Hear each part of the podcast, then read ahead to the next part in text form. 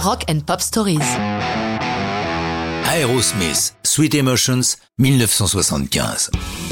Lorsque des tensions s'accumulent dans un groupe, c'est le début de la fin qui pointe son vilain nez. D'autant que chez Aerosmith, l'abus de drogue ne fait rien pour arranger les choses. Plus grave, c'est entre les deux leaders que les choses vont le plus mal. Le chanteur Steven Tyler et le guitariste Joe Perry ne se supportant plus. Et la chérie de Perry, Elissa, mettant les nerfs de Tyler à vif. C'est d'ailleurs directement à elle que s'adressent les premiers mots de la chanson. Talk about things that nobody cares, wearing out things that nobody wears. Pas trop sympa. Ce qui a fait monter la rage chez Steven, c'est qu'un soir il a frappé à la porte de la chambre d'hôtel de Perry, sachant que le guitariste et sa chérie avaient de l'héroïne, mais qu'ils ont refusé de partager avec lui.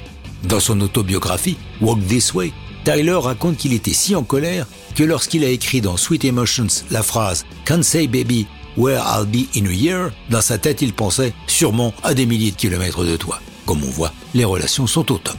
Pourtant, dans cette ambiance délétère, il faut bien continuer à enregistrer l'album en chantier, le futur Toys in the Attic. On est presque à la fin des enregistrements, au Record Plant Studio de New York, lorsque le producteur Jack Douglas demande au groupe si quelqu'un n'aurait pas une idée de riff pour une chanson à ajouter au disque.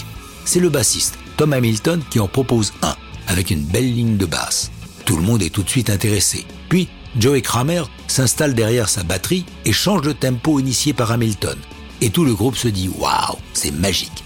Hamilton s'attelle à l'écriture des arrangements et des parties de guitare. Puis, Steven s'empare de ce qu'il a préparé, mais change la clé musicale, faisant à nouveau évoluer la chanson.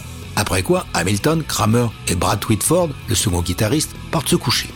Comme le raconte Hamilton, lorsque nous avons réécouté Sweet Emotions, tout était terminé, les overdubs, le chant, et j'ai adoré ce qu'ils en ont fait. Du marimba a été ajouté, ainsi que le rythme d'un paquet de sucre secoué par Tyler en guise de maracas qui faisait défaut dans le studio. Ajoutons l'utilisation d'une talkbox qui permet à la guitare de Perry de chanter, si l'on ose dire, sur le riff de basse d'Hamilton.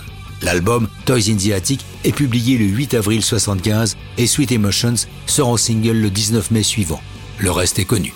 L'album se vend à 8 millions d'exemplaires rien qu'aux États-Unis, faisant d'Aerosmith un groupe majeur et le Sweet Emotions l'un de leurs classiques. Remixé en 91 à l'occasion de la sortie du coffret Pandora's Box, mais ça, c'est déjà une autre histoire de rock'n'roll.